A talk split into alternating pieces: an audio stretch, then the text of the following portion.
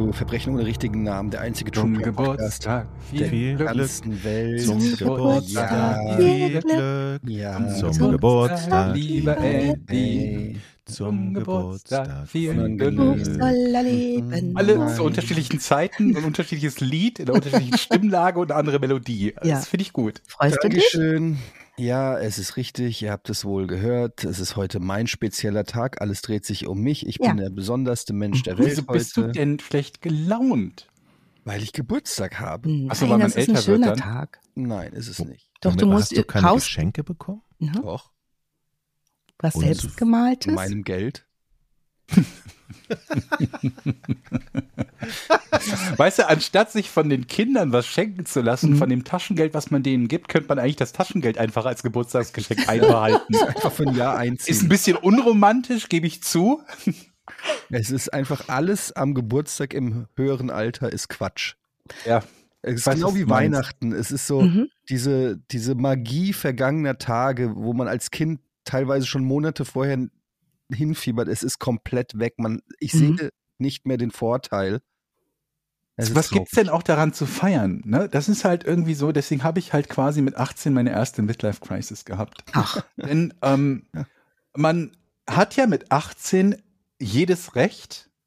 Ab Mhm. da kommt nichts Gutes mehr dazu. Im Zweifel kommen noch ein paar Pflichten dazu. Mhm. Weil irgendwie mit, Richtig. keine Ahnung, mit 27 oder so musst du dich dann selber irgendwie krankenversichern und so. Mhm. Nur Scheiße kommt dazu. Und so ab um die so klar. 40, 40, 45 rum ist halt auch spätestens, wenn wir optimistisch sind im Rahmen unserer Gesundheit, Bergfest. mhm. Da geht's also auch nur noch bergab Mhm. in Sachen Gesundheit und Leistungsfähigkeit. Ich sehe es ganz genauso wie Georg. Und von daher, das ist einfach so ab spätestens 40, ich sag mal 40, 45, ist eigentlich scheiße. Also warum gratulieren einem Leute dann dazu? Ich werde heute 45. Du, ja eben. Das ist ein Top-Alter. Du gehst, na, du, du du gehst halt eigentlich ab 45 bergab in Richtung Sarg. Ist, ist schön, wie Das Gute ist, der aufmunternd Weg kann kurz sein. das wirken kann auf Eddie. Und ich weiß gar nicht, ob das so das ist, was wir raussenden. Eddie, mit 45 kannst du einfach machen, was du willst. Jetzt kannst du einfach Mhm. sein, wie du bist. Nee, du meinst nicht? Du kannst einfach auch mal ein Kilo Eis zu Abend essen. Zum Beispiel. Ja, sowas. Ich kann so lange aufbleiben. Ich, ich bin übrigens Ja. bis, bis Viertel nach fünf gestern aufgeblieben. Und dann stellt man halt fest, so lange aufbleiben zu können, wie man will, ist eigentlich scheiße. Vor allen Dingen sollte man zwar in dem Moment ist das gut, aber am nächsten Morgen stehst du halt auf, hast erstmal noch Mhm. so den, den, den Sabberfaden in dem Mundwinkel hängen, während du auf deinem Kopfkissen liegst. Der Nacken ist so ein bisschen verkrampft, weil du halt halb auf der Couch gelegen hast und dachtest, drei Stunden deine Position nicht zu wechseln, während du Netflix schaust, ist eine gute Idee. Dein Nacken und deine Schultern sagen dir dann für eine Woche, war eine Scheißidee Mhm. dann stehst du auf. Der Kaffee macht dich auch nicht mal ansatzweise wach. Und obwohl du weißt, dass du jetzt irgendwie sechs, sieben oder acht Stunden Arbeit vor dir hast, sagt dein Körper, hör mal, Bett wäre gut. Man sollte mir sowieso diese Macht nicht geben. Niemand Ich kann- hat diese Macht. Ich kann damit nicht verantwortungsvoll umgehen. Dieses, du kannst so lange aufbleiben und Mhm. machen, was du willst, ist einfach in der Theorie für normale Erwachsene sicherlich richtig, Mhm. aber für mich ist es einfach nicht sinnvoll, äh, weil ich kann das nicht verantwortungsvoll damit umgehen. Aber genug von mir. Ich freue mich, dass wir heute ähm, endlich mal wieder in Viererkonstellation hier zusammen Ja. sind. Ist ja auch schon ein Weilchen her. Ich möchte mich auch an dieser Stelle ausdrücklich entschuldigen für Jochen. Ähm, nein, ist ja Was Spaß. hat er jetzt früher gemacht? Nein, nur, ich wollte mich einfach nur entschuldigen, dass so ich auch ein paar. Mal jetzt ausgefallen bin. Ähm, aber umso mehr freue ich mich heute wieder Teil der Gang zu sein und ähm, an diesem besonderen Tag, mein Geburtstag, nochmal, ich wollte es nur nochmal erwähnen, ähm, mit euch gemeinsam hier zu podcasten. Ein einziges Vergnügen. Vielen Dank dafür, Eddie. Und ähm, Jochen und ich, wir haben ja die letzte Folge zu zweit gemacht. Ja. Ne? Also könnte man eigentlich sagen, Jochen und ich haben ohne Eddie und Shoshi gearbeitet. Dafür haben Mhm. aber Eddie und Shoshi ohne Jochen und mich gefeiert. Ne?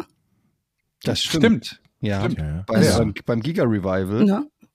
Ich habe ein paar Bilder gesehen, das muss toll gewesen sein. Und ähm, war sehr bei euch, habe sehr an euch gedacht.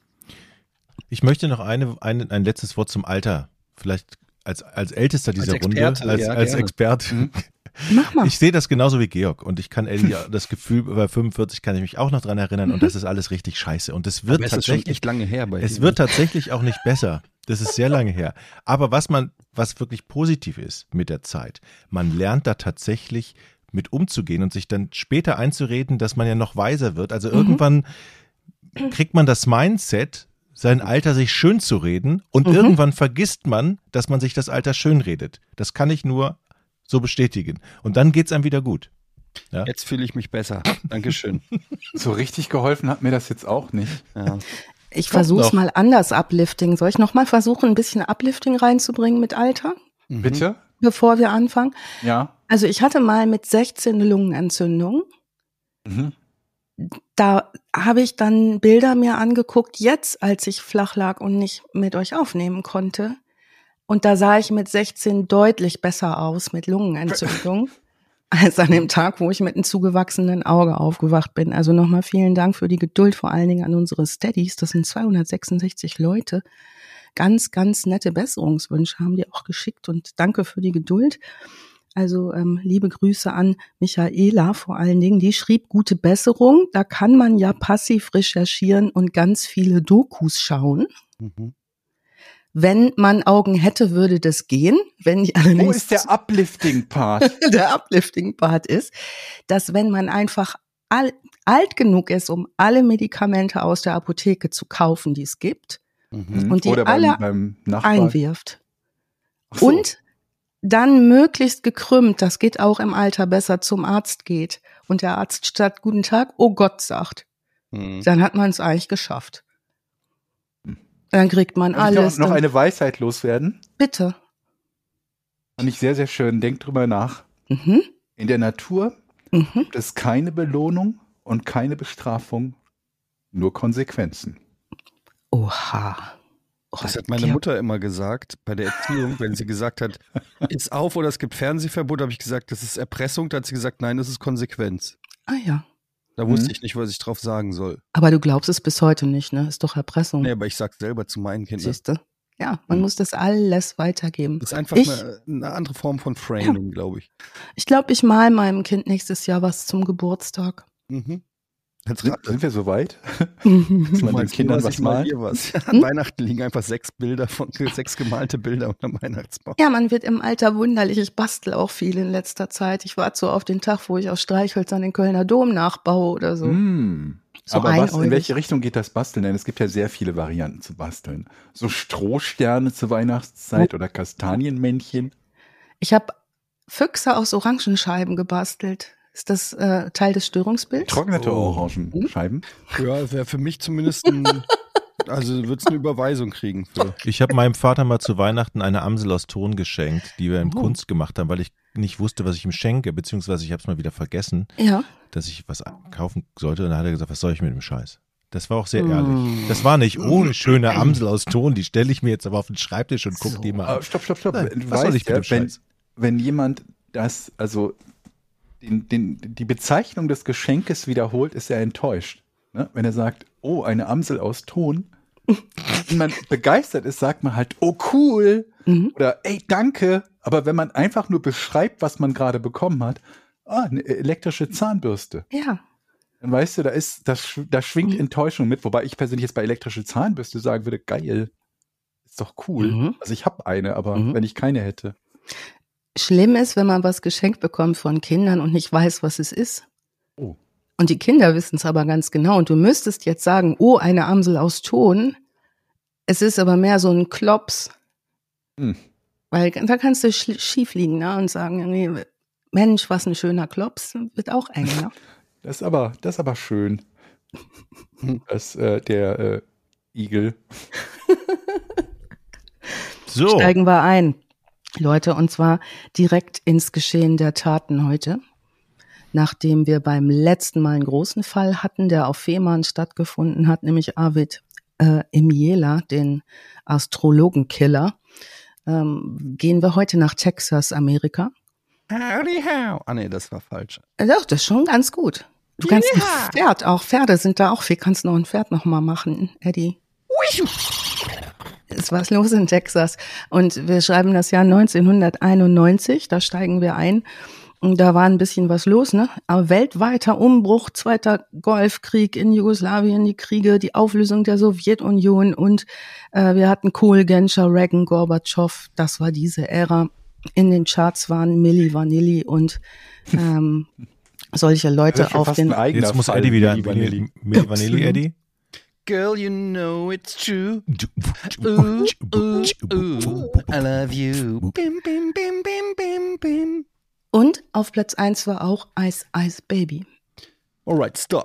Collaborate and listen. I suspect with a brand new invention, something hold on tightly, lo- flow like a hawk, daily and nightly. Will it ever stop?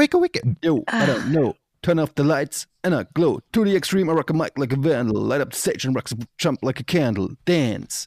Und, äh, soll ich weitermachen? Krass, Eddie. Ich hatte mir ein bisschen was erhofft, aber dass es so großartig wird, auf dich ist echt Verlass. Also wir steigen ein und gucken uns heute an einen Herrn und zwar den Bankräuber Cowboy Bob. Nicht wirklich. Mhm. Klingt wie ein Kinderbuch. Mhm. Statt Bob der Baumeister, so, ne? Die Bankräuber Cowboy Bob, das war die Karriere nach dem Baumeister. Harte Zeiten, Winter. Oder davor. Baubranche der boomt nicht mehr. Resozialisierung. Also wir sind in Irving, Texas. Ähm, Irving, Irving liegt, wenn man sich Tex, wenn man oben drauf guckt auf Texas, was ja unten so eine Spitze hat und oben so ein Quadrat, dann liegt Irving so rechts oben ungefähr. Kurze Frage zwischendurch. Ist Folge 3 dann Cracknutten Cowboy Bob? Mache ich. Okay, cool. Ich finde eine. Oder du, Georg, du bist ja auch in Untiefen unterwegs, da möchte ich gar ja. nicht hindenken. Eieiei, da ist was los. Also, wir sind im Mai 1991. Es ist ein Morgen. Meistens müssen Leute, die solche Geschichten erzählen, es war, sagen, es war ein ganz normaler Morgen. Ähm, ich, ne? Ein scheinbar ganz normaler Arbeitstag für Friedrich W. Für Doch, Cowboy Bob, also. Cowboy Bob, Entschuldigung, ja. Cowboy Bob. Also Cowboy Bob, wir wissen noch nicht, dass er so heißt. Den Namen kriegt er gleich erst. Es betritt morgens ein bärtiger Mann mit Cowboy-Hut, die American Federal Bank. Und zwar kurz, die liegt so kurz vor der Abfahrt des West Airport Freeway in Irving, Texas. Irving, Texas ist ein Ort, eine Stadt im, im Dallas County. Dallas ist auch ganz in der Nähe, ähm, deswegen bekannt, weil da zum Beispiel Exxon Mobil sitzt, dieser Erdölkonzern. Also Cowboy etwa so- Stadium War da auch, oder? Wer? Das Stadion der Dallas Cowboys war. Ganz genau. Oder? Ganz genau so ist es. Ähm, und die Einwohnerzahl liegt so bei ungefähr 191.000 nach der letzten Volkszählung 2000 roundabout. Also so zweimal Bielefeld ist Irving. Ähm, Mal Bielefeld. ja, wie vergleichst es denn? Wie oft, wie, wie oft Saarbrücken? Oh, mit Saarbrücken, das kannst du wieder besser. Fußballfelder. Was haben wir denn noch? Wie viele ähm, Quadratmeter haben wir da? Also er jedenfalls betritt die Bank, stellt sich in der Schlange an, wartet, bis er dran ist, ist dran, dreht sich zum Schalter und gibt der äh, Bankangestellten stumm einen Zettel. Auf diesem Zettel steht, This is a bank robbery, give me your money. No marked bills or die packs. Dies ist ein Banküberfall. Geben Sie mir Ihr Geld, keine markierten Scheine oder die packs. Das sind diese Farbbomben. Päckchen, die bei Banküberfällen in die Scheine geschoben werden können, damit die einige Zeit später aktiviert explodieren und alles voller Farbe ist. Scheine nutzlos macht und Täter markiert. Also solche Fälle haben wir schon oft gesehen, dass Mhm. jemand mit einem Zettel da reinkommt. Mhm. Jetzt würde ich mal sagen, ist es eigentlich eine clevere Idee, wenn man jetzt als Bankangestellte auf diesen Zettel schreibt, how much, ihn wieder zurückschiebt und den Bankräuber viel. praktisch so seine Zeit beraubt Mhm. und in eine Diskussion mit dem Zettel eintritt, wird das von Erfolg gekrönt sein, glaube ich. Aber Moment, Äh. how much ist das nicht die dümmste Frage, die Ja. man einem Bankräuber stellen kann? Ich meine, der, der will ja nicht Geld abgeben, Alles. eine bestimmte Summe. Mhm. Aber das ist doch egal. Äh, Stell ihm Du irgendeine willst einfach Frage. nur Zeit kaufen. Zeit, Zeit kaufen. Auf dem Zettel was schreiben. Dann, dann stelle ich mir vor, wie er verwirrt davor steht. Moment, er guckt auf den Zettel, wie du was schreibst. Dann er- Oder einfach nur, hello, what's your name? So, dann schreibt er wieder das drauf. And address. Stimmt, wird er seinen Namen draufschreiben? Davon würde ich ausgehen. Kann ich ein Autogramm bitte haben? Dafür bräuchte ich einen Ausweis. Alles klar. Ja, einfach den Zettel zurückschieben, was draufschreiben. ja, also Es ist schon Versuch's. spät. finde das gut, ja. Wir merken uns diese Intervention, falls wir mal mit einem Zettel in eine Bank gehen wollen oder einen Zettel in einer Bank erhalten, weil es wird wahrscheinlich nicht zutreffen. Hatte der einen Also, Helm, hatte der, hatte der den Helm an übrigens? Vor allen Dingen hat er einen Cowboy-Hut auf. Hatten die eine Drehtür? Das ist die wichtigere Frage. Detailfragen kann Aber ich nicht tatsächlich erinnert mich das an diese Szene von dem Film Out of Sight mit George Clooney und Jennifer Lopez. Ich Mhm. weiß nicht, ob ihr euch erinnert. Da fängt er ja auch an, eine Bank am Anfang zu überfallen. So ganz smooth in George Clooney-Art, so super aussehend, kommt nett lächelnd an den Bankschalter und schiebt so einen Zettel rüber. Mhm. Und äh, da steht dann drauf irgendwie, ja, eine, ein Sniper oder ich weiß gar nicht mehr was ist, die im Visier, bitte überwei äh, überweisen Sie, geben Sie mir unmarkierte Scheine Mhm. und so weiter. Und das dann so, wie smooth er die Bank ausraubt. Ja, smooth ist das Stichwort. Die Angestellte macht jetzt nicht das, was Jochen als Intervention vorgeschlagen hat. Die packt alles in seine Tasche, was sie an Bargeld da hat. Der Mann macht auch weiter keinen Stress. Also es gibt überhaupt keine Bedrohungslage der Kunden. Keiner kriegt es überhaupt mit, außer dieser Angestellten, was da gerade passiert. Und der geht jetzt auch ganz normal wieder aus der Bank raus. Mhm. Dreht sich nicht um, verschwindet aus der Bank. Natürlich wird die Polizei informiert. Äh, Die ist auch kurze Zeit später da und die sieht sich die Bänder an. Wir sind im Zeitalter 1991 der Kameraüberwachung und die sehen einen dünnen Mann mit Vollbart, Cowboyhut, Sonnenbrille und Handschuhen. Das Gesicht ist Mhm. schlecht zu erkennen. Der Mann achtet die ganze Zeit sehr genau darauf, den Hut sehr tief ins Gesicht zu ziehen. Also der hat offenbar genau ausbaldowert, wie er gefilmt wird. Also die Ja, gut, es ist Polizei. 1991, da sind ja auch ganz andere Kameras am Werk Ja. als heutzutage. Genau. Ne? Da siehst du den riesen Oschi, der da irgendwo unter der Decke hängen muss. Also die Polizei ist sich sicher, das kann nur ein Profi sein. Zumal die auf den Bändern keinerlei körperliche Anzeichen, die als Nervosität interpretiert werden könnten, sehen. Also kein Krawall, kein Zittern, kein Reden vor allen Dingen, kein Zappeln, kein Fuchteln. Dieser Mann verhält sich total gelassen und unauffällig. Also eigentlich so, wie du es gerade beschrieben hast aus diesem Film, Eddie, an den du dich erinnert hast. Die Kameras zeigen auch, wie der Mann zu seinem 1975er Pontiac Grand Prix geht. Das ist übrigens ein ziemlich geniales Auto, ist ein Chevrolet der US-amerikanischen Automarke Pontiac, sieht so aus, also einer von diesen Schlitten, wie wir sie so aus Straßen von San Francisco oder so noch kennen.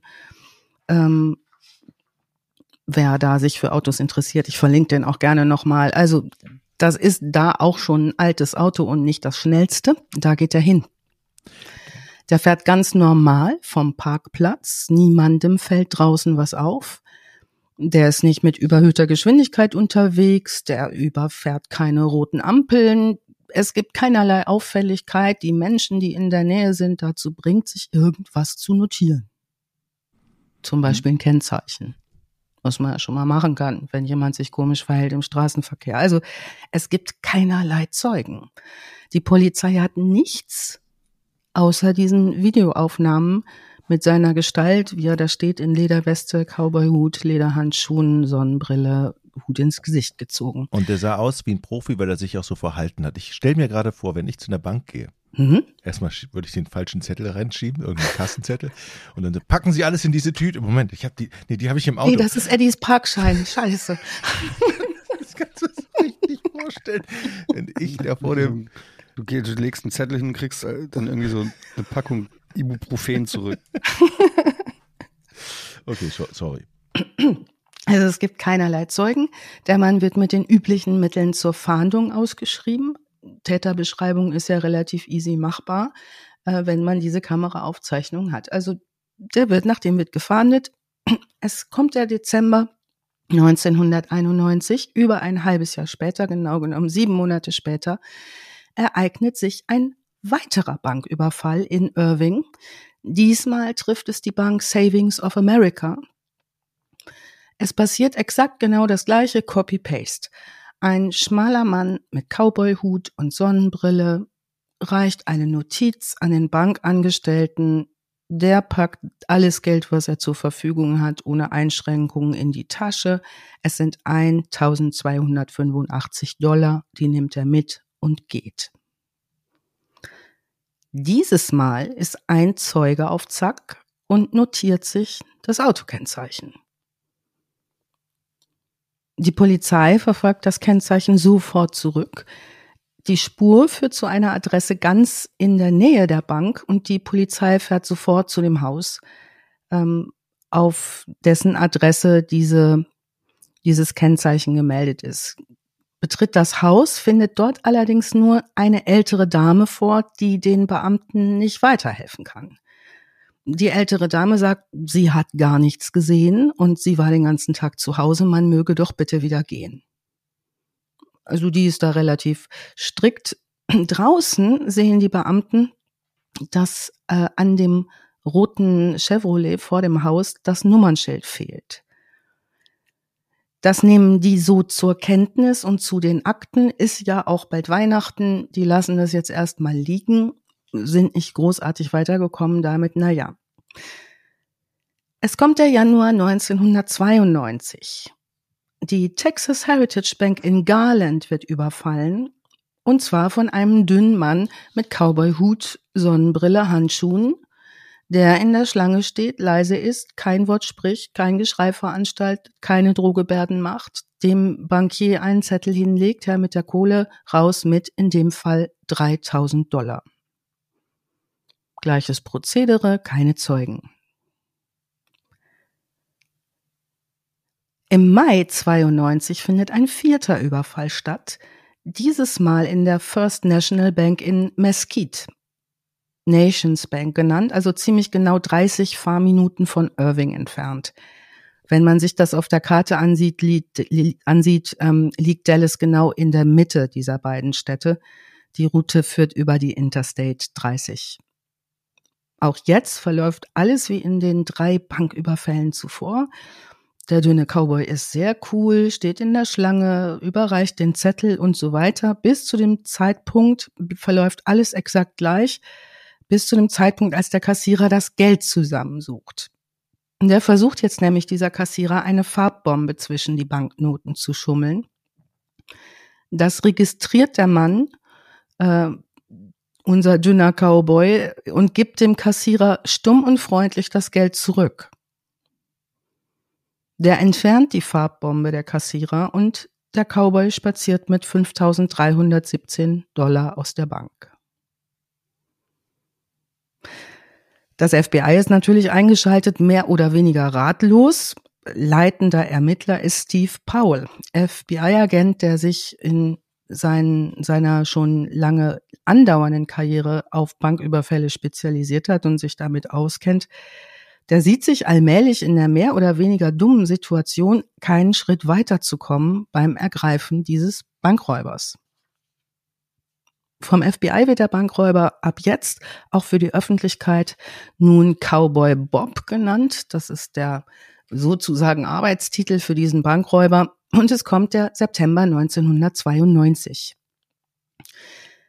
Die First Gibraltar Bank in Mesquite ist mit dem fünften Überfall dran. Same, same. Diesmal sind 17.000 Dollar die Beute. Jemand notiert sich das Nummernschild des Wagens, das FBI trackt den Wagen und findet ihn angemeldet auf einen Einwohner ganz in der Nähe. Dem erst mit Erscheinen der Polizei klar wird, dass die Nummernschilder seines Wagens gestohlen wurden.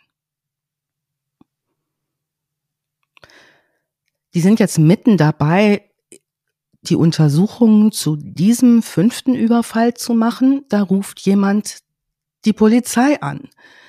Und zwar ein Mitarbeiter der First Interstate Bank, eine Meile entfernt von der Bank, die gerade eben überfallen wurde und berichtet den Beamten, Cowboy Bob sei gerade da gewesen und nun wieder weg und mit ihm 13.706 Dollar.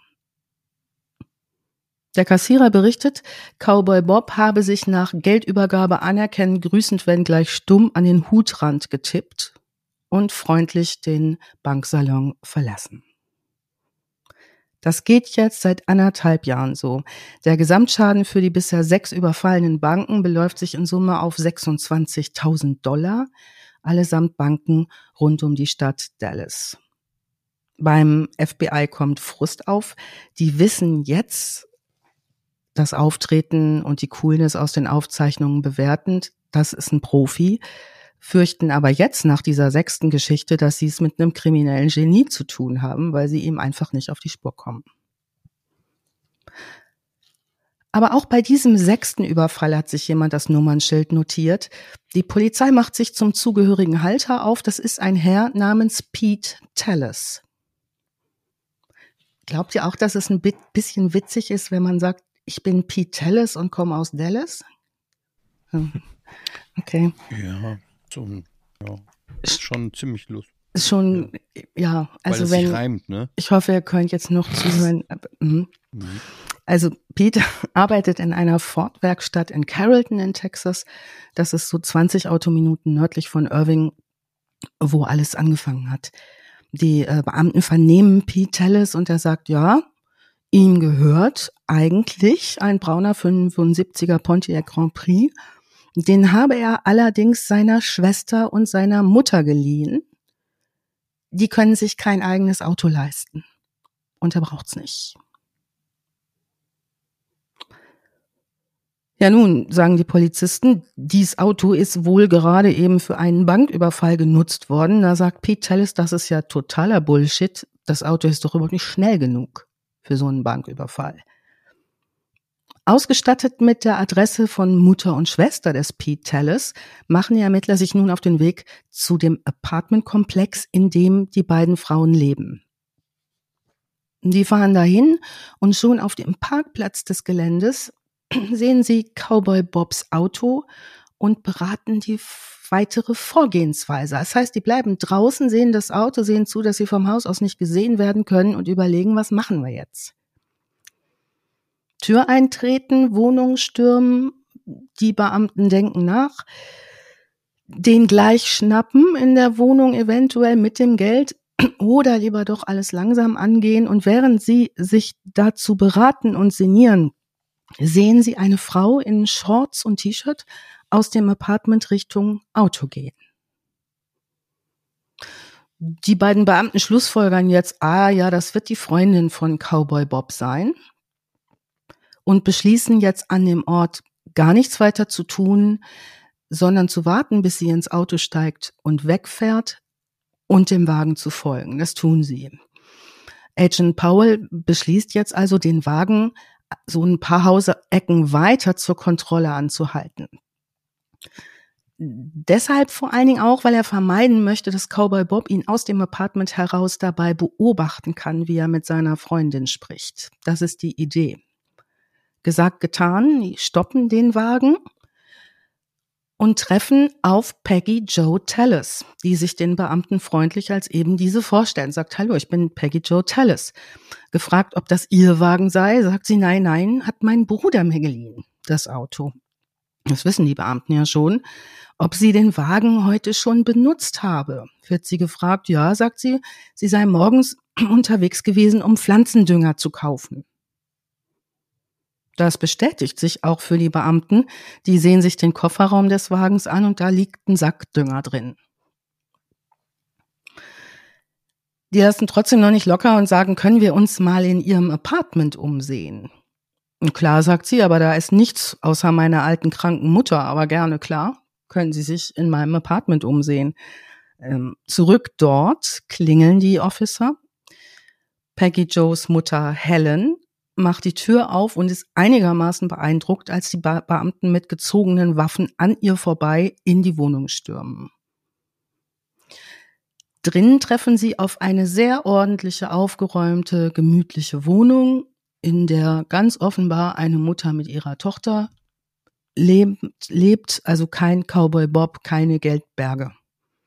Das, was Sie erwartet haben, finden Sie dort nicht an, suchen aber alles ab, schauen im Schlafzimmer auch nach, ob sich da eventuell jemand versteckt hat. Finden vorgemachte Betten, einen sehr ordentlich eingeräumten Kleiderschrank, ähm, ohne einen Cowboy Bob drin und schon sicher jetzt hier an der falschen Adresse zu sein, sieht ein Officer in der Ecke des Schlafzimmers einen Schaufensterpuppenkopf. Äh, an dem Schaufensterpuppenkopf klebt ein falscher Bart und neben dem Kopf liegt ein Cowboyhut. Sie schauen unter das Bett und finden eine Tasche voll Geld. Hm. Officer Powell fragt jetzt Peggy Joe, was denn da los? Hier Barthut, äh, Geld. Und während er sie so fragt, sieht er, dass sie an ihrer Oberlippe Reste von so Bartkleber zu kleben hat. Schön. Und das ist jetzt der Moment, wo dem Officer klar wird, vor ihm steht Peggy Joe Talls und die ist Cowboy Bob.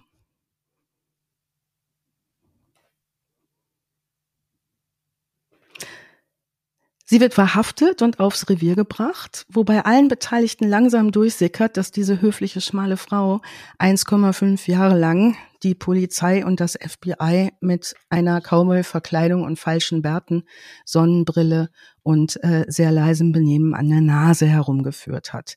Zu ihren Motiven sagt sie gar nichts, spricht auch nahezu nicht mit ihrem Anwalt. Das Einzige, was sie aussagt, ist, als sie die erste Bank überfallen hat, hat sie das getan, um die teuren Medikamente für ihre Mutter zu bezahlen. Gefragt, warum sie denn dann weitergemacht habe, sagt sie gar nichts, schweigt, schaut die Wand an, zuckt mit den Schultern. Also sie ist nicht redselig, auch nicht besonders scharf auf Öffentlichkeit, wenngleich die Öffentlichkeit natürlich großen Anteil daran nimmt, was da passiert ist. Es kommt zur Verhandlung. Vor Gericht kommt ihr ihre absolute Gewaltlosigkeit deutlich zugute. Keinerlei Waffengewalt im Spiel, keine Bedrohung mit einer Waffe. Da sie keine ärgeren Vorstrafen hat, wird sie verurteilt zu 33 Monaten Haft, also zweieinhalb Jahren Haft.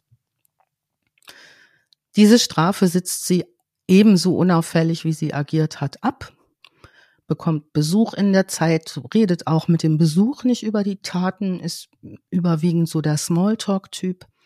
All das, was wir jetzt übrigens über sie erfahren und auch in der Vergangenheit, ähm, ist aus der Hauptquelle des Journalisten Skip Hollandsworth. Das ist einer der, der Crime-Journalisten des Texas Monthly, der sehr, sehr so Deep Dive Crime Stories macht.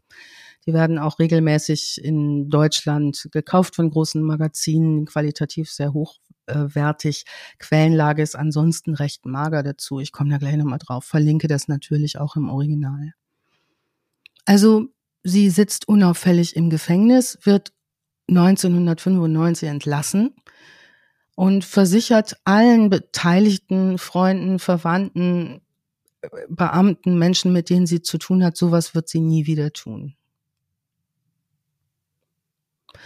Aus dem Gefängnis heraus interessieren sich jetzt Filmemacher für sie. Also die belagern sie regelrecht und sagen, wir wollen die Story verfilmen. Hätten gern Interviews, wir, ne, das ist ein toller Stoff, wir wollen da einen Film draus machen. Und sie lehnt das ab und sagt, es kommt überhaupt nicht in Frage. Jetzt gucken wir uns die Frau mal genauer an, wie wir es sonst tun, wenn wir einsteigen mit den Fällen. Also geboren 1945, die jüngste von drei Geschwistern. Älteste ist ein Mädchen, mittlerer ist ein Junge, den haben wir eben kennengelernt, Pete Tellis, den ähm, Automechaniker und sie ist die Jüngste. 1949, als sie vier ist, stirbt der Vater. Mutter ist alleine mit den Kindern und arbeitet als Krankenschwester.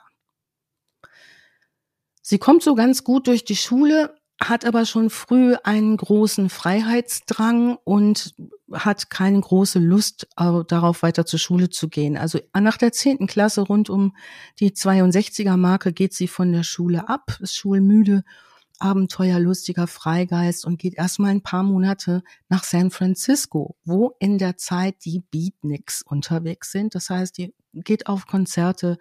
Die ähm, große Befreiungsphase der Summer of Love deutet sich an. Die ist erstmal ein paar Monate unterwegs. In ihren Zwanzigern, als sie um die 20 Jahre alt ist, nimmt sie sich eine Wohnung im Norden von Dallas und arbeitet dort als Rezeptionistin führt ein ganz solides Leben. Insofern, als sie sagt, sie will nur arbeiten, um Geld zu verdienen, um dann auszugehen, kein Interesse an Karriere, will Spaß haben und vor allen Dingen unabhängig bleiben. Nur so viel arbeiten wie eben nötig und vor allen Dingen keine Kinder und keine Familie. Also Unabhängigkeit ist so das, was ihr am allerwichtigsten ist und Spaß haben. Also Langeweile ist das, was sie sagt, das Schlimmste, was ihr im Leben passieren kann. Sie hat einen Lieblingsfilm und den möchte ich euch auch empfehlen, ist auch einer meiner Lieblingsfilme. Ähm, Butch Cassidy and the Sundance Kid, der ist von 1969. Klassiker mit Robert Redford und Paul Sehr Newman. guter Film, sehr guter Film. Extrem guter Outlaw-Film über zwei Banditen, die äh, Züge überfallen. Stimmt, Sadie? Mhm. Wie heißt der? Ähm, Butch Cassidy. Butch Cassidy and the Sundance Kid. Noch nie gehört? Das ist doch, Ich glaube, das ist ich doch aus kann mich an die Filme nicht- Generation. Ja, ich kann mich an die Filme nicht mehr erinnern, die ich geguckt habe. Das ist das Problem. Ich muss noch mal einmal einen Trailer gucken, dann weiß ich, ob ich den gesehen habe. Ja, und, bestimmt. und Western, ich liebe Western. Bist du dir sicher, mein- dass du dich daran erinnerst? Ich denke nur an unser Quiz, wenn du eine Frage gestellt hast und zwei Minuten später das nicht mehr weißt. Und ich habe leider, also meine Frau, die mag keine Western und ich liebe eigentlich Western. Und deshalb gucke ich so selten, den habe ich mir notiert. Gucke ich heimlich. Mhm. Also wenn das, es gibt ja so eine Geschäftsgründungsidee, die Georg in der sehr tollen letzten Podcast Eine von den vielen Geschäftsgründungsideen. großartigen Geschäftsgründungsideen. Ja? Ähm, und zwar dieses, ähm, diese Plattform, wo man gemeinsam Sachen angucken kann. Ne? Mhm. Durfte ich das spoilern schon? Aber du bist ja nicht wirklich gespoilert. Wir, wir erscheinen ja jetzt mit diesem Podcast nach dem anderen. Mhm, Naja, genau. alles gut. Und da könnten ja zum Beispiel Jochen und ich uns anmelden und alle Western gucken. Da wird mein Vater mitmachen. Er ist auch ein großer Western-Fan. Ja, ist eine gute Idee. Also ich kenne mich sehr gut aus mit Westernfilmen, da kann ich euch viele empfehlen. Super. Ja. Gibt es denn auch noch gute neuere Western? Also ich sag mal aus den letzten 30 Jahren. Uh, da wird's Ja, eng, ne? Doch, gibt es aber auch vereinzelt. Gibt es auch ganz unterschiedliche, sehr harte. Ähm, Punkt. Boah, beim Westernabend wäre ich dabei. Kennt ihr noch Young Guns? Ja, Mhm. Findest natürlich. du den scheiße? Eins und zwei. Nö, aber das ist natürlich schon sehr Ja, poppig. ja, fand ich super damals, als ich Ja. jung war. Hat so, hat mit dem Soundtrack von Bon Jovi. Emilio Estevez. Ja, und dann gibt's natürlich auch total unterhaltsame Western, ne? Die ganzen Terence ähm, Hill und Bud Spencer Filme. Das ist halt cool, auch mit Kindern zu gucken, ne? Vor allen Dingen die Ohrfeigen-Szene unerreicht. Also Die sie in hat jedem vorkommt, in jedem Bud Spencer und Terence Hill. Und der Typ, der sich am Ende selber haut. Doch auch in richtig. jedem. Es war wahnsinnig lustig früher. Den, den, ich war vor allen Dingen begeistert von dem Schlag von Bud Spencer auf dem Kopf, dass die dann praktisch Von oben auf den Kopf, oben Mhm. auf den Faust. Kopf, wie so ein, mit, dem, mit der Faust genau. Ich mag das immer, wenn er so eine Traube um sich rum hat und dann so 20 Leute um ihn rumstehen und draufhauen und dann er so ausbricht und dann fliegen die in alle Richtungen weg, wie bei Obelix. Irgendwie gefühlt sind das auch immer wieder dieselben Szenen Ja. in jedem Film. Auch dieselben Ja. Kampfszenen. Das Ne? sind auch immer die gleichen Leute übrigens. Sind Ja? doch immer die gleichen Essszenen. Sie gehen immer in irgendein feines Restaurant und Bud Spencer isst Nee. alles auf. Nee, nee, nee, nee, nee, nee. Aber die. Leute, die er verprügelt, sind immer die gleichen. In allen Ja. Filmen fast. Bohnen am Lagerfeuer wird da gegessen. Mit einem Holzlöffel. Nicht Na, im aber auch- Restaurant. Ja. Aber auch Brat, gibt's nicht die Szene, wo er sich die Tischdecke als Lätzchen um den Hals Mhm. bindet? Ich bin mir sehr sicher. Ich, glaub, ich gucke Afrika, heute noch einen ich. Bud Spencer Terence Hill Film. Ich glaube, ich auch, Eddie. Also Cowboy Bobs Film, Liebling, der zukünftige Cowboy Bob findet halt Butch Cassidy and the Sundance Kids sehr gut.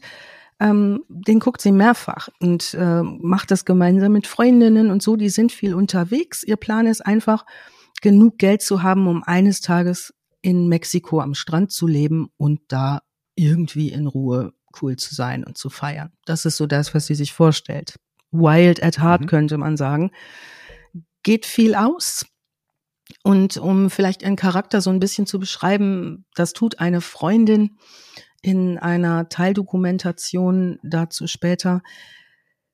Ihre Freundin Sherry sagt, ähm, die sind zum Beispiel ausgegangen in Fort Worth an einem Abend, ordentlich getrunken, haben sich die beiden gestritten und sind so auseinandergestürmt, ne, so im Streit, so jetzt gehen wir beide gleichzeitig nach Hause, jetzt reicht's. Und in dieser Situation fährt äh, sie stumpf mit irgendeinem Auto weg, das da mit steckendem Schlüssel steht. Steigt ein und fährt mit diesem fremden Auto weg.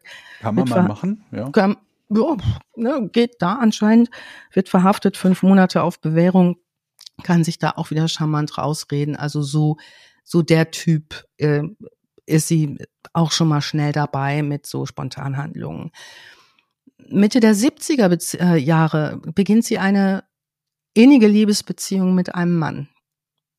Also große Liebe, die allerdings abrupt endet diese große Liebe, die über mehrere Monate geht, als sie ihn in flagranti mit seiner Ehefrau erwischt. Wieso? Ganz blöde Situation, stell ich mir du vor, sie hat die Schnauze voll von dieser äh, Geschichte, geht zu ihrer Mutter zurück, die in der Zeit an einer degenerativen Knochenkrankheit erkrankt ist und sie geht jetzt zu ihrer Mutter, zieht dorthin, kümmert sich um ihre Mutter, geht arbeiten, geht feiern, diese Sachen. Als sie so um die 40 Jahre alt ist, das ist Mitte der 80er Jahre, braucht sie selber eine Rücken-OP, eine sehr komplizierte Rücken-OP, hat eine Brustamputation, hat so eine Nahtoderfahrung, realisiert, was sie alles bis zu diesem Zeitpunkt noch nicht getan und geschafft hat. Und ab da geht es irgendwann los mit den Banküberfällen. Wir kennen die Story schon ab 91. Das war das, was wir heute vorgeschoben haben. Ja, das so zu ihr. Jetzt äh, ist sie aus dem Knast entlassen, ähm, verlässt auch den Heimatort, den alten, mit, gemeinsam mit ihrer Mutter, möchte gern dem jetzt stattfindenden Rummel um ihre Person entgehen und zieht mit der Mutter in ein Haus in Garland. Garland ist so 30 Autominuten entfernt von Irving in nordöstlicher Richtung. Ähm, sie arbeitet auch als Kassiererin in einem Yachthafen am Lake Ray Hubbard in Rockwell, Texas, ganz in der Nähe ihres Hauses. Das sind so fünf bis zehn Autominuten entfernt und ist da eine Top-Mitarbeiterin. Also alle, die sie kennen, sagen, ist eine der absolut verlässlichsten äh, Mitarbeiter. Die Bilanzen stimmen immer, da fehlt kein Cent in der Kasse. Wenn Leute da angeln gehen wollen und nicht genug Geld haben, dann legt sie aus ihrer eigenen Tasche was vor oder schenkt Leuten, äh, die ihr Leid tun, Geld. Also ist wahnsinnig beliebt bei äh, Kunden, Mitarbeitern, Kollegen und dort im Ort ähm, arbeitet wirklich wie so eine Musterangestellte, ist fleißig, arbeitet Vollzeit. Abends geht sie nach Hause, kümmert sich um ihre Mutter. Helen. In welchem Jahr sind wir gerade? Wir sind jetzt in den 2000ern, Anfang der okay. 2000er. Okay. Also zehn Jahre nach dem mhm. Überfällen grob. Genau, also das geht so eine ganze Weile lang. 2002 stirbt ihre Mutter, 83-jährig. Das ist jetzt neben ihrem Bruder Pete ihre einzige Verwandte gewesen und auch ja ihre einzige Gefährtin sozusagen, mit der sie gelebt hat. Ähm, ihre Schwester ist unterdessen auch schon verstorben, ihre ältere. Es gehen so zwei Jahre ins Land. Sie macht noch eine Weile lang so weiter. Im Frühjahr 2004 packt sie wieder diese Abenteuerlust und sie überlegt sich, ein Wohnmobil zu kaufen. Das kann teuer werden. Und zwar 59.000 Dollar in diesem Fall. Noch eines der günstigeren Modelle, das sie günstig bekommen kann von einem Yachthafenkunden. Man darf nicht vergessen, wir haben ja eben gehört, sie hat mit fünf Banküberfällen was, 25.000 Dollar oder so? Hm, ich glaube 27.000. Äh, knapp unter 30, also mhm. noch nicht mal die Hälfte von einem Wohnmobil mit einer, mit einer, keine Ahnung was, Jahresladung von Banküberfällen. Ne? Ja. Aus einer die der Bilanz, Serien, die ich, bitte? Die Bilanz ist nicht doll, ne? Nee, ne? Also ich, ich meine, gut, es ist 90er, das ist natürlich noch ein anderer Dollar als, als heute, aber trotzdem 5000 für einen Banküberfall klingt jetzt nicht nach Unmengen. Nee. Ich muss gerade daran denken, aus einer meiner aktuellen Lieblingsserien, von der ich auch im Podcast schon geredet habe, mit den, mit den Dating-Leuten äh, äh, aus Amerika, die sich da in, ganz, in der ganzen Welt verabreden. Da ist ein Typ dabei, der sich zur Ruhe setzen will. Und wenn ich es richtig verstanden habe, ist sein langfristiger Plan, sein Haus zu verkaufen und stattdessen in ein Wohnmobil einzuziehen. Okay. Und er guckt sich so ein Wohnmobil an, mhm. das so an den Seiten so einen ausfahrbaren Teil hat, wo dann ah. das Ding halt fast doppelt so breit wird insgesamt. Und das sieht halt wirklich aus wie so ein, ich sag mal, so eine Luxus-Suite in einem Hotel. Okay, wow. Und das Preisschild von diesem Wohnmobil war 384.000 Dollar. wo ich mir halt auch dachte, Alter, Jesus. da kriegst du selbst in den USA, je nachdem wo, natürlich nicht in San Francisco mhm. oder so, aber da kriegst du eigentlich ein richtig ordentliches Haus für verglichen mit einem Auto oder mit einem Wohnmobil. Mhm. Und dann weiß ja, ich auch nicht, wie das bei denen ist, wenn äh, mit den Versicherungen und so. Ich meine, mhm. Krankenversicherung ist ja eine Katastrophe in den USA. Ich weiß nicht, wie das bei den Autos aussieht, weil die, glaube ich, auch häufiger mal die Situation haben, dass Leute mit unversicherten Autos fahren, Mhm. was in Deutschland ja relativ selten ist, in den Mhm. USA aber nicht. Und was machst du dann, wenn du eine, fast eine halbe Million investierst irgendwie in dein Wohnmobil, dann fährt hier irgendeiner mit seinem 2002er Chevy da rein, veranstaltet einen Totalschaden. Das ist dein Haus, deine Wohnung gleichzeitig. Und die Versicherung sagt, ja, wir zahlen das nicht, das muss der andere zahlen und der ist dann unversichert. Was machst du denn dann? Ein dummes Gesicht. Ba Banken überfallen. Und so schließt sich ist die der. Kreis. So schließt sich Relativ der schnell die Kreis. Erklärung gefunden. Ja, auch wieder wahr, ja, stimmt. Ich bin die Ja. ganze Zeit am Grübeln. Ich möchte mal euer Feedback dazu haben, weil ähm, es war ja gewaltfrei, diese Banküberfälle, ne? Aber wie handhabt man das eigentlich und wie handhaben wir das gedanklich, wenn quasi nicht existente Gewalt angedroht wird? Wenn du also auf den Zettel schreibst, ich habe hier einen Scharfschützen, es Mhm. existiert aber gar keiner. Mhm. Werten wir das trotzdem so, als wäre es ein bewaffneter Überfall? Eigentlich ja nicht, weil die Gefahr nicht droht. Auf der anderen Seite, für das Opfer, das weiß das ja nicht. Nee. Das kann ja trotzdem genau dieselbe Art von Trauma haben, als wäre tatsächlich eine echte Waffe auf diese Person Ja. gerichtet. Und wie immer, auch wenn das natürlich ein Fall ist, der, der geht ja gleich noch weiter, ne? der zur Legendenbildung taugt, wie Dachten immer. wir ja uns schon fast, ja. Der geht ja noch einen Moment weiter, aber was wir mal schön nicht aus dem Auge verlieren, ist, dass es sich um ein Verbrechen handelt. Ähm, ne? Wenn ich irgendwem sage, gib mir jetzt dein Geld, ich möchte damit gerne weggehen.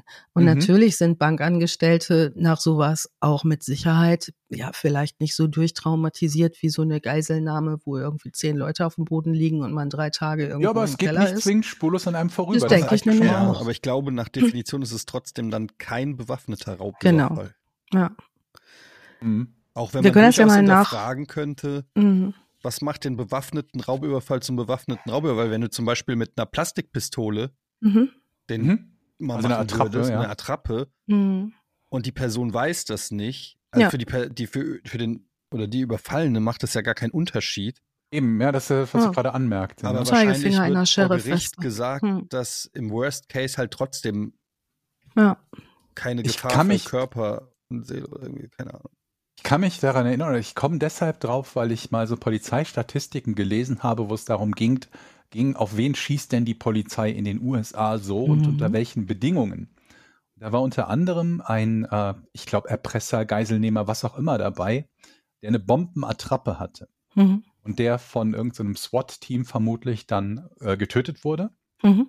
Und der in die Statistik eingegangen ist als Unbewaffneter, der von der Polizei getötet wurde. Ja. Was natürlich streng genommen richtig ist, aber halt Ja. auch nicht mal ansatzweise die Geschichte erzählt. Ja, ne? Wenn die davon ausgehen, dass er eine Bombe hat, mit der er 30 Leute äh, bereit ist zu töten oder mehr oder Mhm. weniger, ist auch egal wie viele, aber andere Menschen außer sich selbst und daraufhin äh, ähm, ähm, beschossen, erschossen wird, wie auch immer, Ja. das ist schon ein großer Unterschied zu läuft über die Straße und kaut gerade ein Kaugummi und tut niemandem was zu leiden. ja, ganz genau. aber vielleicht und- kommen wir noch weiter oder haben und- andere Fälle, wo das, wo das interessant wird. Und genau das finde ich aber einen ganz wesentlichen Punkt, Georg, immer wieder drauf zu kommen, zu sagen, wir gucken uns natürlich den Einzelfall an. Ne? Ich Mhm. kann eigentlich immer nur sagen, ich kann gar nicht sagen, schwarz oder weiß, was ist jetzt wann was. Ich muss mir den Mhm. Fall angucken, was ist da passiert. Ne? Also Lieblingsberaterantwort kommt drauf an. Mhm. Ne? Was ist denn da passiert? Dann lass mal genau hingucken, genau, das muss man tun. Ja, ja, das Problem ist halt nur, dass so viele Leute immer auf der Lösung nach so, auf so Schwarz-Weiß-Lösungen sind Ja. oder glauben, und das ist mir auch wieder, das klingt jetzt paradox, lacht mich bitte nicht aus, wenn ich sage, ich komme darauf über eine Dating-Show. Mhm. Da sind dann zwei Leute, die sich treffen und ich denke mir, die sind eigentlich beide Kacke. Aber ähm, die Leute haben so die Tendenz, sich auf eine Seite schlagen zu wollen. Mhm. Immer dieses, naja, es muss ja schwarz und weiß geben. Wenn Ja. diese Person falsch liegt, folgt daraus ja irgendwie, die andere liegt richtig, Mhm. aber manchmal ist das nicht so. Manchmal sind einfach beide Arschlöcher. Ja. Ja, und diese Tendenz, sich auf eine Seite schlagen zu wollen, die kann man schön bei sich selber auch beobachten. Das geht mir ganz genauso. klar. Das führt zu tiefer Verwirrung, wenn die Lage mal nicht so klar ist. Und manchmal hat man auch keine Lust nachzudenken. Bei Dating-Shows finde ich es jetzt nicht so wichtig. So, da kann man irgendwie sagen, na ja, gut, dann ne, können wir mal seppen und den Leuten beim Alleinsein in irgendwelchen Wildnissen zugucken, Ja, wenn ja. das nervig wird. Ne?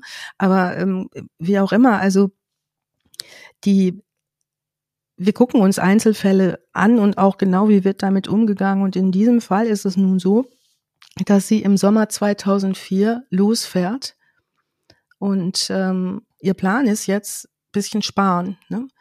Ähm, Mhm. bisschen sparen und diese Mexiko-Idee von früher, die ist noch in ihrem Kopf, sie möchte dahin. Finde ich gut. Gefällt Ah. mir. Mexiko. Absolut. Und das will sie vor allen Dingen tun, bevor sie zu alt ist.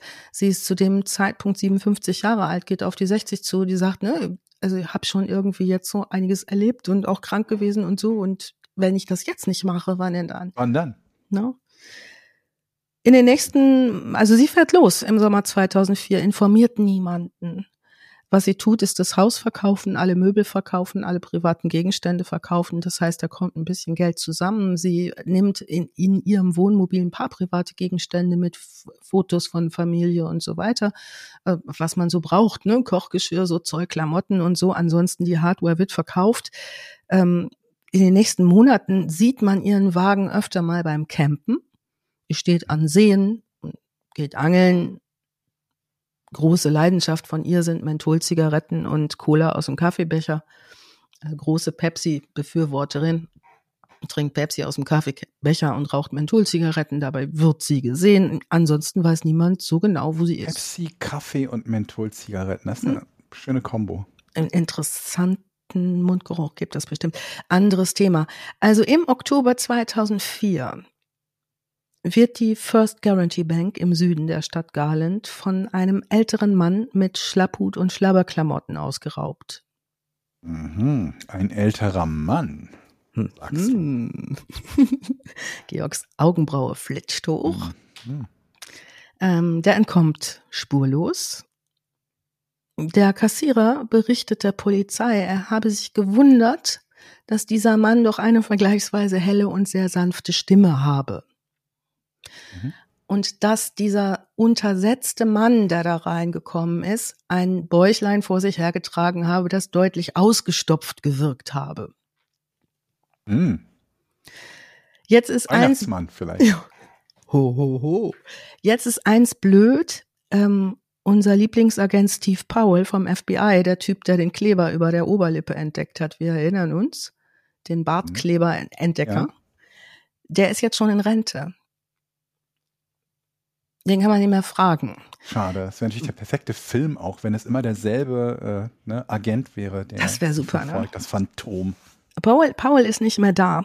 Die jüngeren Beamten ziehen überhaupt keine Rückschlüsse zu dem doch recht lange zurückliegenden Fall. Apropos kurzer Einwurf, wo ich gerade Phantom sagte, im Hinterkopf behalten. Lass uns mal irgendwann dieses Phantom von Heilbronn machen. Ach ja. Ich schreibe das schnell auf, sonst fällt's mir Im wieder aus. Hinterkopf behalten. Ja, ich schreib's auf, dann brauchst, kannst du es aus dem Hinterkopf raustun. Ja gut. Du weißt ja, ich werfe keinen Zettel weg. Alles voller Zettel in Wie diesem könnte Haus. das mit dem Parkschein nicht passieren? Ey, die Parkscheingeschichte, ne? Das kann jeden Eddie, treffen. Ich feier die so. Komme ich gleich nochmal drauf. Also, die jüngeren Beamten, wie gesagt, sind mit dieser Geschichte, die ist nicht mehr präsent von Cowboy Bob. Hm? Bis Anfang 2005 meldet sich Peggy Joe ab und zu von öffentlichen Fernsprechern bei Freunden oder Bekannten. Also die bleibt schon in Kontakt, aber sporadisch. Es kommt Donnerstag, der 5. Mai 2005. Mhm. Peggy Joe Tellis kostümiert sich, setzt sich einen großen schwarzen Strohhut auf, eine Sonnenbrille und geht ein zweites Mal in genau die Bank, die im Oktober 2004 ausgeraubt wurde. Gleiches Spiel wie immer, gleicher Vorgang, Zettel, bitte hier Geld in Tasche, ähm, verabschiedet sich. Es gibt nur einen Unterschied. Diesmal, sie bemerkt die Farbbombe nicht, die der Kassierer zwischen die Scheine geschmuggelt hat. Mhm. Draußen explodiert das Paket und sie steht in einer riesigen roten Staubwolke. Mhm. Also das ist spektakulär. Versucht jetzt als große rote Staubwolke schnell wegzulaufen, was natürlich nicht unauffällig gelingt. Sie wird von allen gesehen. Viele Leute, die am Wegesrand sie rot qualmend sozusagen weglaufen sehen, rufen die Polizei. Die Polizei ist gerade eh auf Streife unterwegs, ist nah dran und schnell bei dem äh, Parkplatz neben Jack in the Box, auf dem äh, auf den sie gerade rot leuchtend in Richtung ihres Wohnmobils, dort geparkten Wohnmobils zurennt. Der gelingt es auch einzusteigen in ihr Wohnmobil und sie fährt jetzt, weil so ein Wohnmobil ein ziemlich unbewegt, schlecht, schwer beweglicher Klotz ist, mit dem macht sie jetzt keinen Hochstart. Mhm. Ähm, doch beeindruckend langsam los und zwar Richtung Highway kommt aber da nicht so schnell an, wie sie sich das wünscht und wird ähm, fährt in ein Wohngebiet, wo es ein bisschen ruhiger ist, um sich da vermutlich verstecken zu können. Noch bevor sie den Highway erreicht, wird sie von Polizeiwagen umzingelt. Mhm. Die sind schnell, die sind da, die kreisen den Wagen ein. Die Beamten glauben jetzt, und zwar hat in dieser Phase Anfang der 2000er Jahre Bandenkriminalität in Texas stark zugenommen die glauben jetzt, sie haben es zu tun mit einer Bande von Leuten. Okay. Na, warum fährt man sonst mit dem Wohnmobil zu einem Banküberfall, wenn da nicht, ne? Das ist deren Schlussfolgerung. Da ist die ganze Posse drin im Wohnmobil. Da sitzen die alle, ne? Und warten auf die Oma, die den Fluchtwagen fährt. So ungefähr. Ähm, noch ist sie ja überhaupt nicht ähm, weiter beschrieben als ähm, Frau, sondern noch jagen sie ja diesen Schlappo-Typ. Ähm, also die Situation, wie sie jetzt da stehen, es gibt auch Footage davon und zwar genug, weil Leute anfangen, das ist in den USA da schon gang und gäbe, alles Mögliche mitzufilmen. Ne? Mhm. Ist schon möglich zu der Zeit natürlich. Also Situation ist hoch angespannt, die Polizei steht da, umzingelt dieses Wohnmobil. Im Wohnmobil ist sie und ähm, es werden Durchsagen gemacht, sie soll mit erhobenen Händen und so weiter alle rauskommen. Hoch angespannt. Da sind Beamte mit Maschinengewehren dabei. Also es ist schon eine ordentliche, ähm, ordentliche Kompanie Leute, die da vor Ort ist. Peggy Joe Tellis bleibt im Wohnmobil, setzt sich an den Wohnmobil-Wohnzimmertisch und raucht erstmal eine Zigarette. Menthol? Vermutlich. Zehn Minuten lang. Also schon für so eine Situation. Das ist eine gemütliche Zigarette. Schließlich nimmt sie aus dem Schlafbereich ihres Wohnwagens eine Spielzeugpistole. Oh fuck. Und steigt aus dem Wohnmobil. Die Polizisten, die da stehen, alles im Anschlag, hoch angespannt, eine Bande erwarten, sehen jetzt die 60-Jährige aus diesem vermuteten Bandenwohnmobil aussteigen. Die steht da mit der Spielzeugwaffe in der Tür und sagt zu den Beamten, sie müssen mich töten. Die fangen sofort an zu verhandeln, sie soll die Waffe fallen lassen. Die bitten sie auch, die Waffe fallen zu lassen. Bitte, bitte lassen Sie die Waffe fallen. Sie sagt, Ihr wollt mir erzählen, ich komme hier mit gezogener Waffe raus und ihr erschießt mich nicht? Der ihr am nächsten stehende Polizist sagt, bitte, sie soll bitte die Waffe jetzt fallen lassen. Sie soll das bitte fallen lassen. Nicht ziehen, nicht zielen. Er bittet sie sehr. Sie geht auf die Polizisten zu, richtet die Spielzeugwaffe auf den Polizisten und wird sofort mit vier Schüssen niedergestreckt und getötet. Mhm. In Folge geht dieses Einsatzkommando der Polizei äh, mit Tränengas ins Wohnmobil. Die werfen da Tränengas rein, weil sie ja immer noch Bandenmitglieder in diesem Auto vermuten, mhm. finden niemanden und nichts, bis auf Peggy Joe Tellis echte Waffe, die sie im Schlafzimmer ihres Wohnmobils zurückgelassen hat. Sie ist mit der Spielzeugwaffe raus, drin lag ihre geladene, echte Waffe, die sie zu ihrer eigenen, vermutlich Sicherheit dabei hatte. Dieses Vorgehen, was sie da getan hat, und da sind wir bei dieser Frage eigentlich auch, wie ist das denn mit hier Spielzeugpistole und Bedrohung? F und ist by das Cop nennt sich das, ne? Suicide by Cop, genau. Suicide by Cop, ja. Triggerwarnung hier, ne? Also bei, äh, bei Suizidgedanken. Ähm, schwierig. Das gibt es seit den 80er Jahren als Begriff in den USA überwiegend und ähm, kommt in USA oder ja auch in US-amerikanischen Filmen häufiger vor. Ich verlinke da gerne noch mal was dazu, ähm, wer sich dafür interessiert. was jetzt passiert, ist, dass die Beamten im Nachgang den pensionierten. mal, müssen wir ganz kurz erklären für diejenigen, die des Ja. Englischen vielleicht nicht so mächtig Ja. sind. Das bedeutet im Prinzip, dass man ähm, in einer Art und Weise agiert, Ja. in der mit an Sicherheit grenzender Wahrscheinlichkeit Polizisten auf einen schießen werden. Ganz Was genau. meistens bedeutet, dass man, ob nun eine echte oder nicht echte, geladene oder nicht geladene Waffe halt auf andere Personen beziehungsweise auf die Polizei richtet. Ja, Und dann ähm, haben die halt meistens nicht so die großartig andere Wahl, ähm, als ihrerseits zu schießen, um eben zu verhindern, dass gegeben Genau. es wäre eine echte Waffe und schuldige Richtig. Personen halt getötet werden. Und das ist manchmal halt so ein Ding, ähm, jetzt kann man sich fragen, warum nimmt sie nicht einfach die echte Waffe und Mhm. äh, ähm, richtet sich damit selbst? Man weiß es manchmal nicht so genau. Ja. Aber das ist auf jeden Fall etwas, was immer wieder vorkommt, in manchen Fällen Ja. auch in einer Art und Weise, dass nicht mal eine Waffe vorhanden ist richtig. die Leute halt so tun, als würden sie sich hinten in den, in den Hosenbund greifen, um da etwas rauszuholen, ziehen Genau. dann die Hand schnell nach vorne, richten die äh, nach Richtig. vorne und da die Polizisten halt nicht abwarten, bis sie beschossen werden, kommt es halt auch manchmal dazu, dass ohne Waffe beziehungsweise mit Attrappen oder mit Telefon oder mit sonst was in der Hand dieser Ja. Suizid durch Polizisten hervorgerufen wird. Ja, um zum Beispiel ein, einer lebenslangen Haftstrafe zu entgehen. Ja, ne? Aus Oder allen möglichen Gründen, klar. so, aber ne? Also diese, dieses Herstellen einer Notwehrsituation sozusagen durch den Täter, die Täterin ähm, und der, das Schießen der Polizisten ähnlich auch wie bei, äh, bei Schienensuizid, ne? äh, hinterlässt bei den Beamten häufig posttraumatische Belastungsstörungen. Das kann man sich gut vorstellen, dass das übel ist. Mhm. Ähm, man nennt das in der Fachsprache ein Erlaubnistatbestandsirrtum.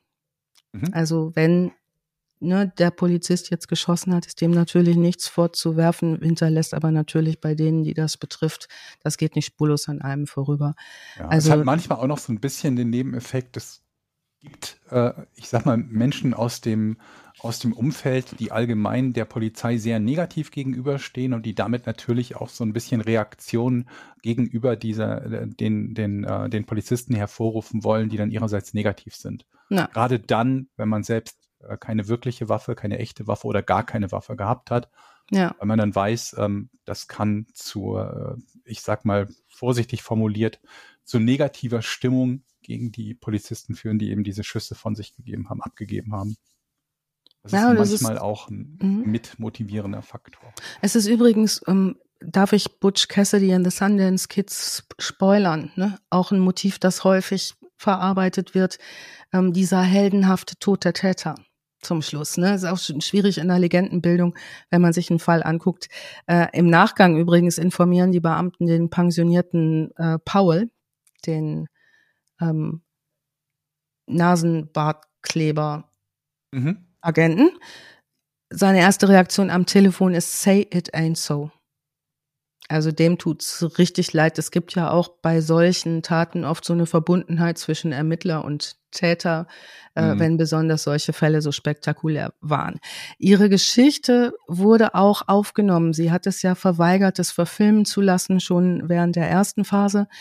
Das Bandport-Theater hat das 2014 auf die Bühne gebracht, äh, Peggy Joe and the Desolate Nothing, ein Bühnenstück. Dann ist in 2023, jetzt diesem Jahr im Alley Theater, das Cowboy Bob Musical produziert worden. Also das ist auch auf die Bühne gekommen, wie so oft bei solchen Fällen, die sowas eben auch als Vorlage zur Legendenbildung. Es gibt Bands, die da Cowboy Bob Songs gemacht haben und so weiter. Beerdigt wurde sie in äh, der Stadt Kaufmann. 30 Freunde und Bekannte waren bei der Beerdigung dabei. Und falls jetzt jemand sagt, ähm, warum hat sie denn nicht irgendwie ähm, ihre ehemaligen oder alten Straftaten zum Geldmachen genutzt, als Leute an sie herangetreten sind und gesagt haben, wir wollen das verfilmen, wollen ein Buch Mhm. machen und so weiter und so fort, erinnere ich kurz an das Son of Sam Law, also das Oh ja. Gesetz, das es Verbrechern verbietet, Kapital aus ihren Verbrechen zu schlagen. Ja. Oder umgekehrt formuliert, wenn damit Geld eingenommen werden würde, dann ähm, äh, käme das den, den, den, den Opfern zugute. Ob das jetzt die Bank ist, die Bankangestellten, weiß niemand, aber so leicht ist es eben nicht zu sagen, oh, da hast du doch ausgesorgt, wenn du plötzlich der Held äh, oder die Heldin von, ähm, von einer solchen Geschichte bist.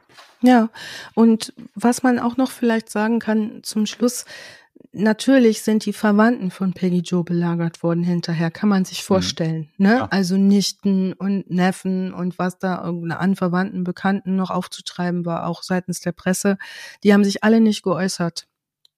Ihr Bruder Pete sagt später, ich hätte auch gar nicht gewusst, was ich denen sagen soll. Das hat ja alles nicht den geringsten Sinn ergeben.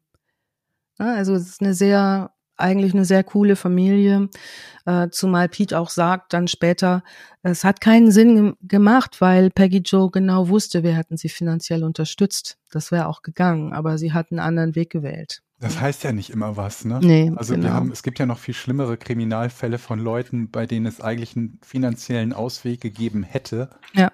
Die ähm, dann teilweise sich und andere äh, ums Leben bringen, nur damit nicht auffliegt, dass sie irgendwann mal pleite gegangen, sonst was sind, ne? Ja. Also das heißt ja nicht immer was, dass jemand da gewesen wäre, der einem geholfen hätte, wenn man halt kategorisch die Hilfe ablehnen würde. Ja, das war Cowboy Bob. Trauriges Ende. Erinnert mich an das Ende, ich will nicht, oh, jetzt auch nicht spoilern, aber kennt ihr noch den, kennt ihr noch, den Film von, äh, kennt ihr noch den Film Falling Down mit Michael ja. Douglas? Ja. ja. Da passiert das ja auch, dass er am Ende erschossen wird und dann, ähm, während er quasi tot äh, umfällt oder ich glaube, der fällt dann sogar in, da in Kalifornien irgendwie in, ins Meer und dann hat er nur so eine Spritzpistole in der Hand. Und man äh, sich die ganze Zeit, also so ein bisschen offen, aber ähm, es wird nicht eindeutig, glaube ich, geklärt, ob er die Pistole genommen hat, um sie wegzulegen oder um sie zu ziehen und äh, um erschossen zu werden. Aber das passiert ja. tatsächlich, mhm. zumindest in den USA, wo die Polizisten ja einen anderen, sag ich mal, einen anderen Triggerfinger haben als in Deutschland noch. Ähm, was natürlich auch daran liegt, dass in Amerika die äh, Gefahr, dass jemand anders eine echte Knarre hat, auch un, äh, ungleich höher ist. Ungleich genau. höher ist als in Deutschland. Ähm, aber da ist das wirklich nicht selten, dass Leute sich absichtlich von der Polizei erschießen. Und was mich wundert, ist tatsächlich, dass selbst die Polizisten in so einem Fall dann irgendwie traumatische Erlebnisse danach haben. Ähm, ich dachte, Warum das wundert sich das? Ja, weil, weil ich dachte, weil ich jetzt immer so davon ausgehe, ja, okay, was soll ich denn machen? Das ist, wenn der mir eine Knarre näher, ist egal, ob das Spielzeug ist oder nicht. Menschen. Ja, ja, klar. Ja, das, ich dachte so. Und vor allen Dingen dann, wenn es jemand ist, der noch nicht mal wirklich eine echte Waffe gehabt hat, dann fühlst du dich auch noch beschissener, mhm. oder? Ja, aber ja. Da, da kann ich wenigstens sagen, okay, der wusste, was er macht. Wenn mir jetzt jemand als Zugführer, als Lokführer vor die Gleise, okay, der weiß auch, was er macht. Aber Und du hast vor allen Dingen als Lokführer ja. noch nicht mal eine Möglichkeit, auszuweichen, so blöd das klingt. Also das zu verhindern. Ja, okay, war mir noch nicht so bekannt. Ich dachte, die Polizisten, die, oder, die wären anders. Aber drauf. ich glaube, du hast ja. schon insgesamt recht, dass die sowohl die psychologische Betreuung danach als überhaupt das Vorbereiten auf solche Situationen halt alles andere als optimal ist, gerade in den Vereinigten Staaten. Und gerade der Umgang mit Leuten, die psychische Erkrankungen haben, wo es halt häufiger zu so angespannten Situationen kommen kann. Ne? Ja. Und da hast du aber auch, du hast ja eigentlich keine andere Wahl. Du weißt ja, du musst dich verteidigen, wenn du es nicht machst. Du hast ja. Nicht nur dich? Was ist, wenn der die, die, die Waffe auf deinen Kollegen richtet ja, oder auf Leute. Mhm. irgendeine völlig unbeteiligte Person? Möchtest du derjenige sein, der hätte verhindern können, dass, keine Ahnung, eine Mutter, die da mit ihrem Kind unterwegs ist, erschossen wird?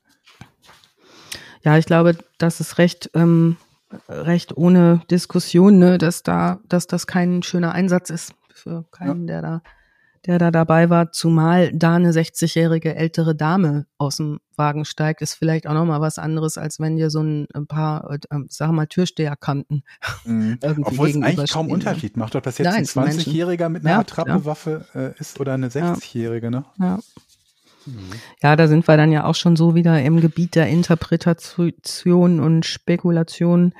Ähm, aber dieses ähm, Vorgehen innerhalb der Polizei, das folgt natürlich auch einem ganz klaren Trainingsablauf. Ne? Die müssen das natürlich auch in so angespannten Situationen gut unter Kontrolle halten und genau das tun. Das ist der Auftrag.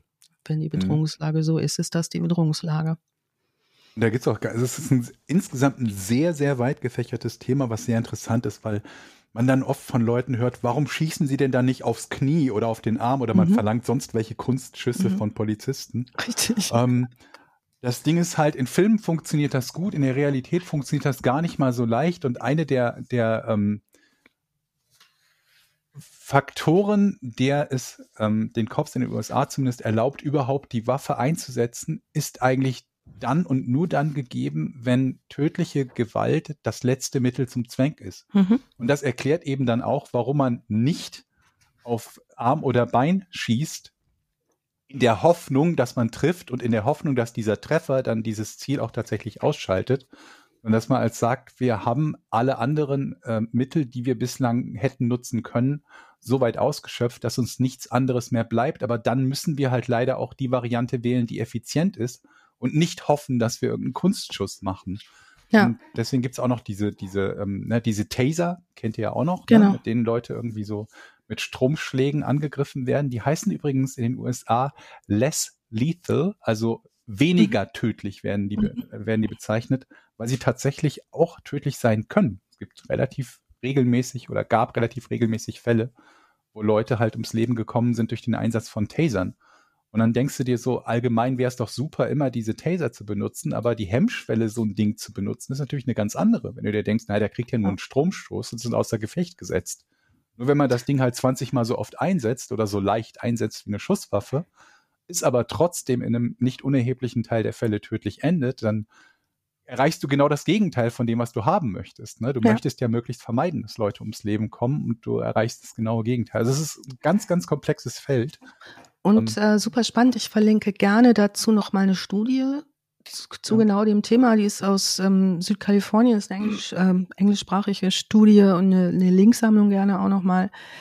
Ähm, ist natürlich viel in der Populärkultur auch verarbeitet, ne, weil es natürlich diesen herrlichen Drama-Effekt hat, den Eddie gerade beschrieben hat, wie in Falling Down noch mal ganz zum Schluss so ein so ein Knaller. Ähm, trotzdem ist mir wichtig, mit dem Thema super sensibel umzugehen, vor allen Dingen, wenn es um Suizid geht und ähm, das rausgeht sozusagen. Ähm, da ähm, gibt es natürlich auch immer Anlaufstellen für Menschen mit solchen Problemen, die auch mit dem Thema ein Problem haben, an die sie sich wenden können. Telefonseelsorge ist eines der äh, besten, ähm, schnellsten bei Hilfe bei sowas ähm, getriggerten Leuten 0800 1110 111 ist die Telefonnummer der Telefonseelsorge, wem sowas sehr nahe geht. Ähm, mir wichtig zu sagen an der Stelle, weil das Thema einfach kein Spaß ist. Ähm, diese Studien verlinke ich sehr, sehr gerne, äh, zumal es auch noch ein relativ neues Forschungsgebiet ist. Allein das Wort gibt es erst seit Anfang der 80er Jahre. Mhm. Da gibt es einiges an Sammlungen dazu, wer sich da noch mal tiefer mit dem Thema befassen möchte. Okay, und ähm, dann nochmal ein Hinweis auf unsere Patreon, wollte ich jetzt schon was sagen, Hier, Steady-Seite. hier sind wir Steady. Ja, Steady Mhm. HQ, also S-T-E-A-D-Y-H-Q in einem Wort.com slash vorn. Da kommt ihr auf die Seite, wo Alice auch alles schön nochmal hochlädt. Da kriegt ihr den Podcast ohne Werbung und ähm, auch, glaube ich, auch ein paar Tage früher, wenn wir es schaffen. Ne? Ja, Und ihr könnt einfach auch so für einen kleinen Obolus, ähm, vor allen Dingen Alice und die große Recherchearbeit, aber auch generell hier diesen Podcast supporten. Ja vielen, danke vielen an alle, Dank. die es bislang tun. Genau. Dankeschön. Und vielen Dank an die lieben persönlichen Wünsche von Thomas, Sandra, Julian, Michaela, Florian, Julis, Sven, Ella, Bianca und Eugen. Vielen, vielen Dank. Das war sehr nett. Es hat mich sehr gefreut. Gut, dann hören wir uns in zwei Wochen wieder. Ich gehe jetzt weiter altern. Und guckst du heute noch Bud alle. Spencer? Ich gucke, Bud ich, mach, ich, hau heute, ich hau jetzt gleich hier noch die linke und die rechte Hand des Teufels rein. Das ist mein Finde Lieblings. ich richtig super. Sie nannten ihn Nobody. Auch sehr zu empfehlen. Auch gut, ja. Sie nannten die Mücke, kenne ich noch. Auch Nobody ist aber nur Terence Hill. Mhm. Hm. Aber die Wie- Filmmusik ist so schön. Ist Burt Bacharach, glaube ich, auch, ne? Kann sein. Hm? Und ich kenne auch den mit H725, dem Außerirdischen. Oh Gott, ja. Die Nummer oder Plattfuß, diesen Namen habe ich mir oder? gemerkt. Oder so Also, ich weiß es nicht. Für immer besetzt die Synapse. ja. Ja, auf jeden Wie- Fall. Wie heißt der Film mit dem Krokodil nochmal? Das Krokodil und sein Krokodil und Nilpferd. sein Ah, Nilpferd. ja, Und sein Nilpferd. Ja. Auch sehr gut. Gut, Leute. Und dann waren sie doch auch mal Priester, oder? Ich weiß es nicht. das bestimmt. Ja. Ihr habt mich fast, ich hatte das irgendwie so, ich hatte abgeschlossen mit Terence Hill und Bud Spencer. Ich fand das als Niemals Kind irgendwie lust, kind lustig. und mein ich Vater weiß. mochte das immer und dann Ja. habe ich irgendwann aufgehört, das zu gucken und fand es nicht mehr Ja. witzig. Jetzt bin ich fast schon wieder so weit, dass Das ich da auch mal super. wieder Das ist reingucken will. Und kommt ihr mich in Berlin besuchen? Wir haben doch das Bud Spencer Museum. Ihr habt ein Bud Spencer Museum? Wir haben ein Bud Spencer Museum in Berlin. Wow, Krass. das wusste ich nicht. Okay. Hau rein. Äh, Tschüss. Oh, nicht schlecht, nicht schlecht. Macht's gut. Tschüss.